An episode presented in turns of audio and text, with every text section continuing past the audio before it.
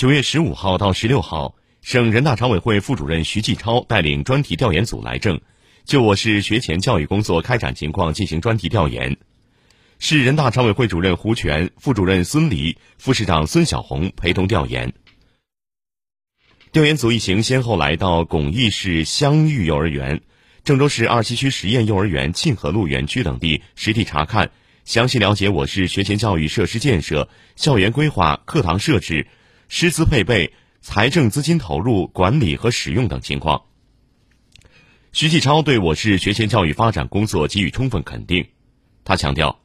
目前，学前教育进入新的历史发展阶段，今后要在工作要求、工作理念、发展定位及制度保障等方面紧跟国家学前教育前行的步伐，要坚持学前教育公益性和普惠性的原则，满足人民群众对幼有所育的美好期盼，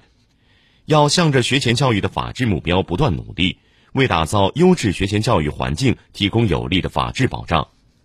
胡全表示。各级各部门要主动作为，加强协同，进一步完善学前教育公共服务体系，